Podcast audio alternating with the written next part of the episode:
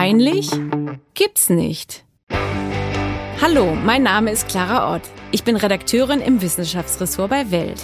In diesem Podcast möchte ich mich Gesundheitsthemen widmen, die unangenehm sind und schambehaftet oder sogar mit Angst verbunden. Unser Thema heute Sommerpause. Nach den sehr interessanten Gesprächen über Alkoholismus, Depressionen, Scheidenhygiene oder Nasenbluten möchten wir euch eine kurze Verschnaufpause geben.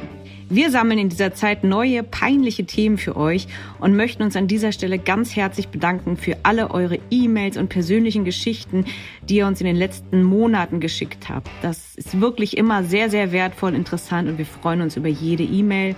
Schickt gern weitere Wünsche für Themen an meine E-Mail-Adresse clara.ott.welt.de. Falls ihr mögt, bewertet die vergangenen Folgen gerne auf Apple Podcasts und vergibt uns Sterne. Wir sind nach dem Sommer wieder für euch da.